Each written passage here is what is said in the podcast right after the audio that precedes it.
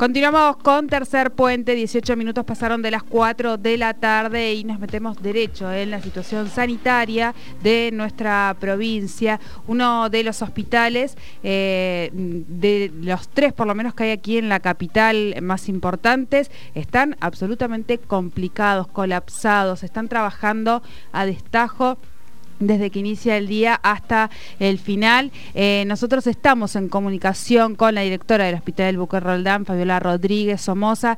Buenas tardes, bienvenida a Tercer Puente. Jordi Aguiar y Soledad Brita Paja te saludan. Gracias por atendernos y por tu tiempo.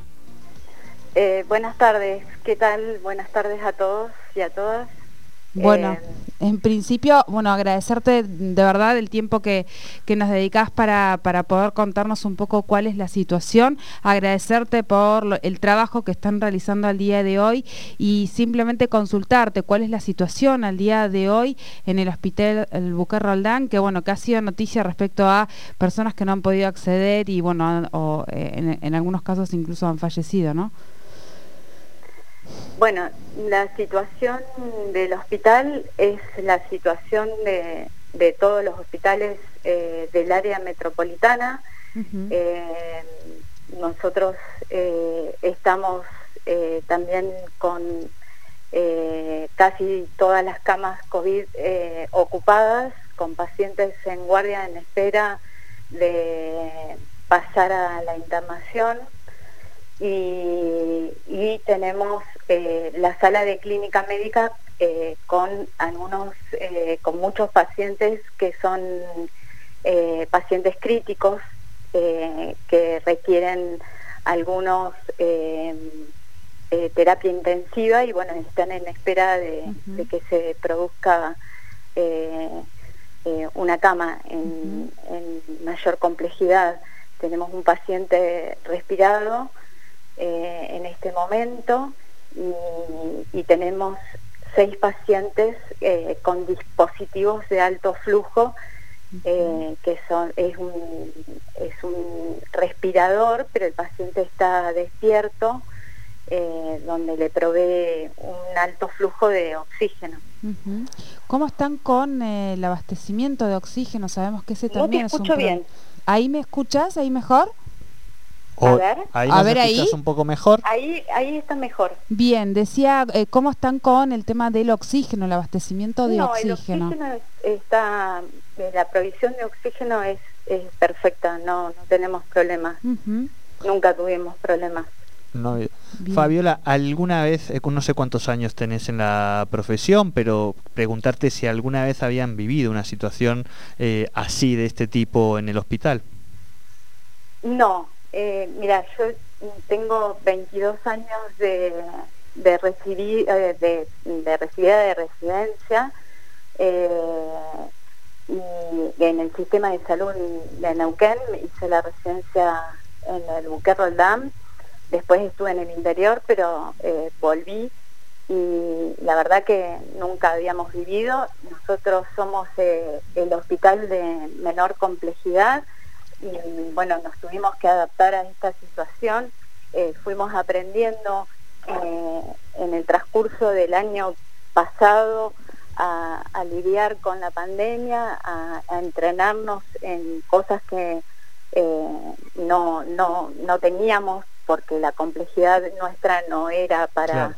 no teníamos pacientes de este tipo ni, ni teníamos pacientes complejos y, los médicos, tanto de clínica médica y guardia, se fueron entrenando, además éramos, somos un hospital chico, empezamos con seis clínicos y ahora son diez, eh, la guardia son médicos generales y eh, bueno, todos se entrenaron y, a pesar de, del cansancio que produjo el año pasado están poniendo eh, todo el esfuerzo, los enfermeros, camilleros, choferes, eh, la gente de maestranza, farmacéuticos, eh, todos trabajando para dar lo mejor eh, de sí y aprendiendo mucho, ¿no? Claro. Y en ese sentido, Fabiola, preguntarte, eh, el nivel sí del contagio del personal de ustedes claramente ha bajado con respecto a la primera ola por el, por el tema de la vacunación, ¿verdad? Sí, sí, sí. Eh, eh, no hemos tenido un solo contagio mm, ahora hace poquito de, un personal de salud, pero lo que siempre decimos es que los contagios, el lugar más seguro es la institución, generalmente todos los contagios fueron eh, afuera, eh, pero sí, la vacunación, eh, que es lo que venimos aclarando, la, vacunación no es que no, no nos va a proteger del contagio, sino que nos procura que no, no, tengamos las complicaciones severas de la enfermedad. Entonces, a pesar de que estemos vacunados, nos tenemos que seguir eh, cuidando y tomando las medidas eh, que veníamos teniendo eh, al, principio de la pandemia, que es el lavado de manos, usar el barbijo, el distanciamiento, circular lo menos posible, no juntarnos, porque eso, y más con las nuevas variantes, hace que este virus se tome revancha, ¿no? Fabiola, sé que estás ocupada, la última consulta que te hago, ¿cómo se decide hoy eh, las prioridades de un sistema que está colapsado. Entiendo que eh, hubo casos donde no han podido asistir a alguien en las guardias. ¿Cómo, ¿Cómo hoy se toma esa decisión? ¿Bajo qué conceptos, qué criterios, qué es lo que intentan eh, eh, poder tener en cuenta para ir tomando decisiones que entiendo que los van em, golpeando al momento, ¿no? Y tienen que decidirlo también en el momento. Sí, eso es, eh, hay como un, eh, eh, un, imaginario de que uno toma decisiones como al azar, pero no, hay un centro coordinador de camas, nosotros no, no hacemos elecciones de pacientes, entran a nuestro hospital eh, entran los pacientes, eh, tratamos de brindarle todo lo que podamos eh, y las prioridades las pone el centro de derivador de camas de acuerdo a la disponibilidad que tiene y obviamente eh, hay un, eh, eso lo, lo, lo, lo, ven junto con los médicos tratantes. Eh, no es no es una la edad las comorbilidades y, bueno hay todo un, un triage para hacer entrar al paciente en terapia intensiva. Es algo muy es difícil de explicarle para para la, para la gente, pero eh, hay todo un, un, sistema y además eh, también hay que aclarar que el paciente que entra a terapia intensiva, ¿sí?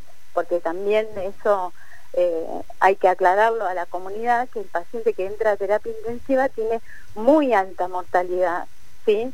Y el que sale de terapia intensiva va a quedar con secuelas. Eh, eh, muy pocos eh, quedan indemnes. Entonces, lo que hay que apuntar es a la prevención, ¿sí? tratar de, minimizar el contagio. Tal cual. Bueno, Fabiola, muchísimas, muchísimas gracias por esta comunicación eh, con Tercer Puente y bueno, mucha fuerza eh, para seguir nada allí en el frente de esta eh, situación. Que lo necesitamos porque la verdad que nuestros, nuestro personal está trabajando con mucho agotamiento, que eso hace también que... Claro, tiene repercute después.